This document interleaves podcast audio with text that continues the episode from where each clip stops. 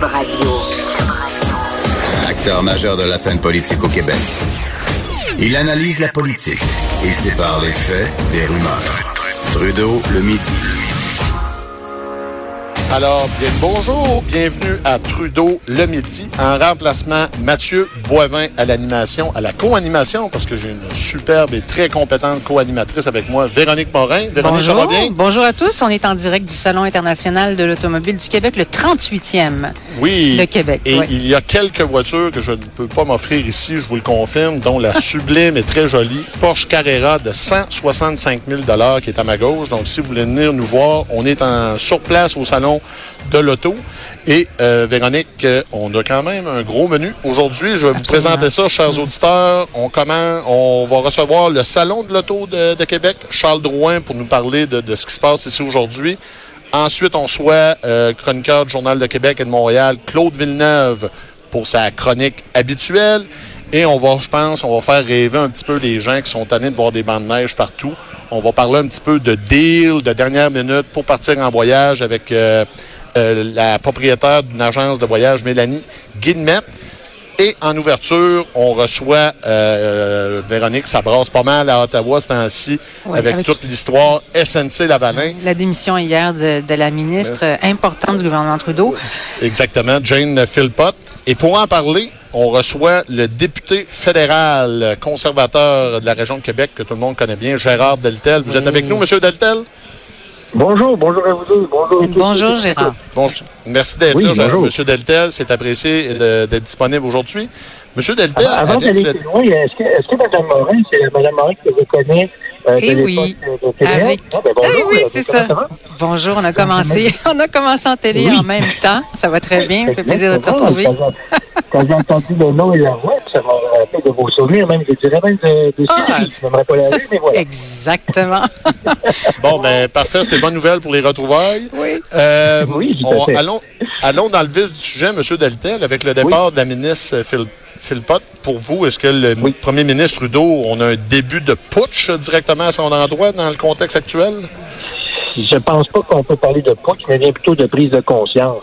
C'est-à-dire que quand vous avez une ministre senior qui a été ministre de la Santé, euh, qui a été ministre de la, des, Affaires autochtones et puis actuellement présidente du Conseil du Trésor, d'ailleurs c'était ma vie de vie, moi je suis, euh, je suis ministre du cabinet fantôme euh, pour, le, pour le Conseil du Trésor, quand vous avez une personne de cette stature-là qui décide de quitter parce qu'elle n'a plus confiance au premier ministre, comment les Canadiens peuvent continuer à avoir confiance en Justin Trudeau quand sa ministre senior décide de dire, elle, publiquement, j'ai plus confiance en M. Trudeau.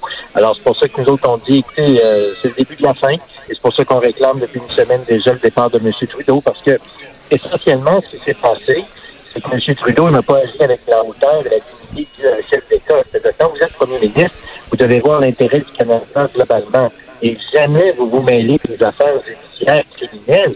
Et ce qu'il a fait, c'est que lorsqu'il y a eu le, cas de SNC Lavalin, le, le scandale terrible euh, de, de corruption en Libye, et vous savez, pour besoin de regarder en Libye pour savoir ce qui se passe avec Lavalin, il faut regarder le présume. Et M. Trudeau s'est mis les deux pieds dans une intervention politique partisane en disant je suis député du Québec et que une élection de Québec qui s'en vient, puis que son adjoint a éliminé tout quel directeur, on a besoin d'être réélu. Euh, vous savez, ce sont des genres de choses qui sont inacceptables quand vous êtes. Oui, mais en soi, l'accord de réparation, euh, c'est pas quelque chose d'illégal. Est-ce que vous, qu'est-ce que, Mhm. est-ce que vous êtes pour l'accord de réparation envers SNC Lavalin ou pas? L'accord de réparation existe, mais encore faut-il se servir de cette, cet outil-là correctement. Et ce qu'il n'a pas fait, M. Trudeau. L'accord de réparation, c'est quoi? C'est que oui, le gouvernement peut avoir une entente avec une entreprise qui a été reconnue de fraude puis payer des lourdes amendes. Ça a été d'ailleurs écrit dans un projet de loi de 800 pages, un projet de loi de Omnibus concernant le budget, donc ça n'avait rien à voir là-dedans. Ils ont inséré ça à la dernière minute l'année passée. Ça a été voté à la va-vite sans qu'on ait pu faire un vrai débat ensemble, ni au Sénat, par rapport à ça. Et quand ça a été adopté, c'était force de loi. Mais pendant ce temps-là, il y a eu une enquête qui a été faite par la directrice des poursuites pénales, c'est la façon de faire. Et une fois que la décision a été prise le 4 septembre par la directrice des, pour- des poursuites pénales, qui savait en son âme et conscience qu'il y avait l'accord de réparation potentielle, elle, elle a estimé que ça allait de l'avant. Quand je dis là, je parle pas de l'individu, je parle de, de l'équipe de la directrice des, des poursuites pénales. Et ça a été proposé par le, par le DPP, la justice constitutionnelle, d'aller, euh, d'aller en procès. Et ça a été endossé par la, la procureure générale, Mme, Madame, Madame euh, C'est à ce moment-là que la pression politique a commencé. Donc, après que les décisions ont été prises, c'est ça le problème. Le processus existe, mais il y a une personne, enfin, il y a un groupe de personnes qui savent exactement c'est quoi la preuve. C'est les gens qui travaillent à la direction de la poursuite pénale, qui ont leur âme et conscience évalué ça de façon thérapeutique, on dit on va de l'avant pour euh, commission endossée par la procureure générale. Là, ça fait pas les affaires, fait qu'ils sac dehors la procureure générale, ils font de la pression sur elle pendant quatre mois de temps, il y a cinq dehors, puis après c'est une autre personne, puis ils disent, nous, est sur le. La seule job que Justin Trudeau veut sauver, c'est la sienne.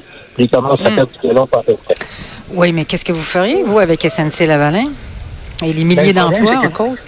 Nous, nous, on laisserait, nous, on laisserait la loi s'appliquer et on laisserait les choses s'appliquer. Dans un cas procédure judiciaire, la pire chose à faire, c'est de mettre du politique partisan là-dedans.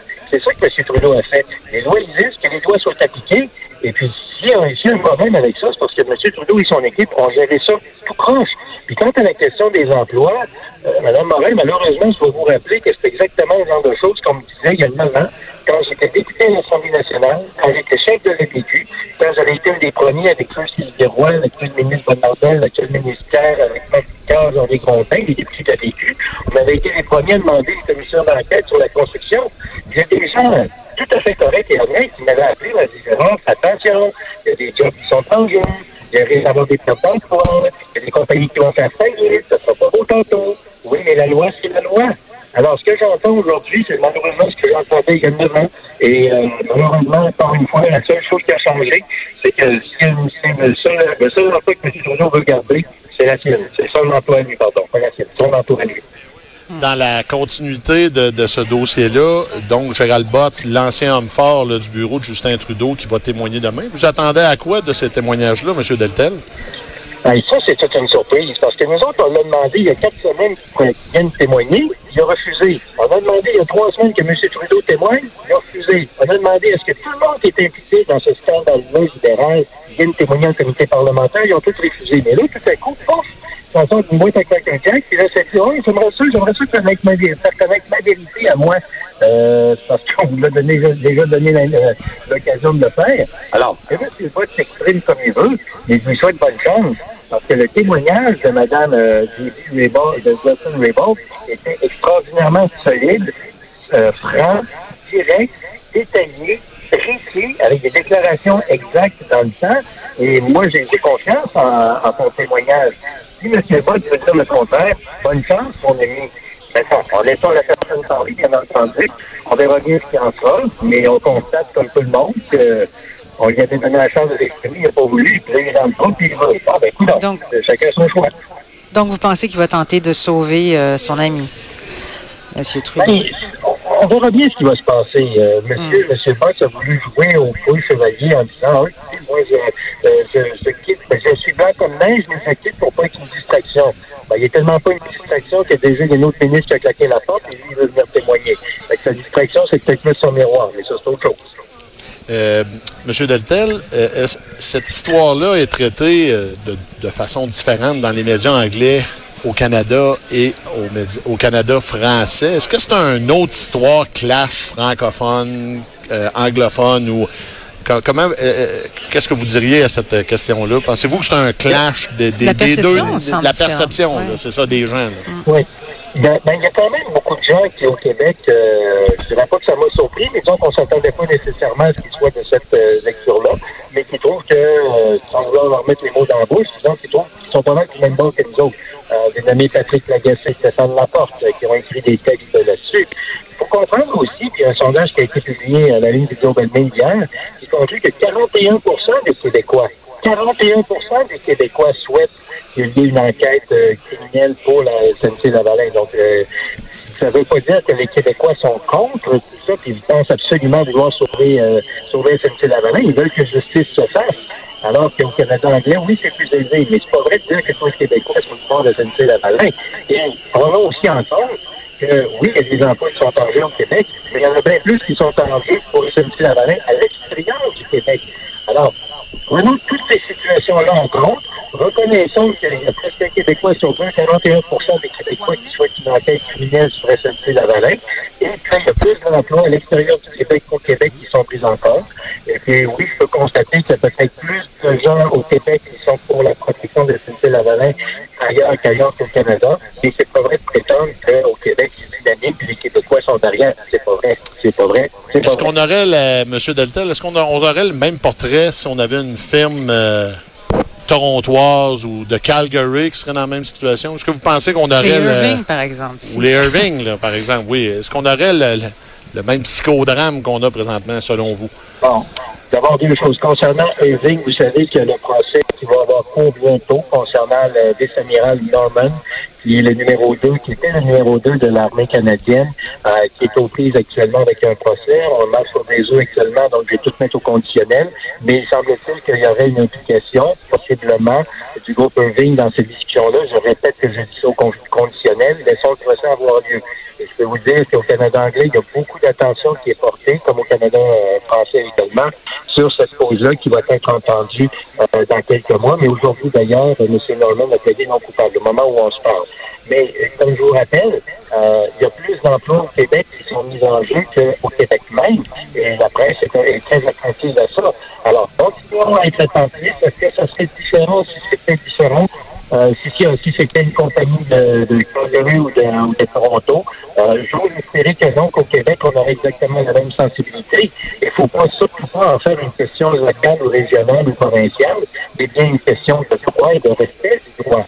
Et c'est pour ça, comme je vous dis, qu'au Québec, c'est 41% des gens qui estiment qu'il faut aller en procès là-dedans, ce qui est quand même pas mal plus que ce que l'on peut laisser entendre si on entend le- les, commentaires généraux des gens qui disent au Québec, on est pour ça. Non, le Québec n'est pas monolithique, il y a des gens qui sont pour, des gens qui sont contre. On appelle ça la démocratie. Parfait. Monsieur Deltel, c'est toujours un plaisir euh, de vous recevoir, de discuter avec vous. On vous remercie d'avoir été disponible et on va vous laisser aller là, à, votre, euh, à vos prochains engagements pour la journée. Et c'est bien malheureux parce que j'aurais aimé aller voir en personne au salon de l'auto. Ben, vous, on avait, on avait une surprise pour vous, une ancienne collègue, Véronique, là, qui était là. là. Tout à fait. Je vous salue bien, Véronique. Je viens très bien de vos interventions, entre autres, à Télé 4. Ex- Excellent. Meilleures salutations à vous aussi. Bonne journée. Merci beaucoup, Monsieur Deltel, d'a- d'avoir été disponible. On vous souhaite une bonne fin de journée.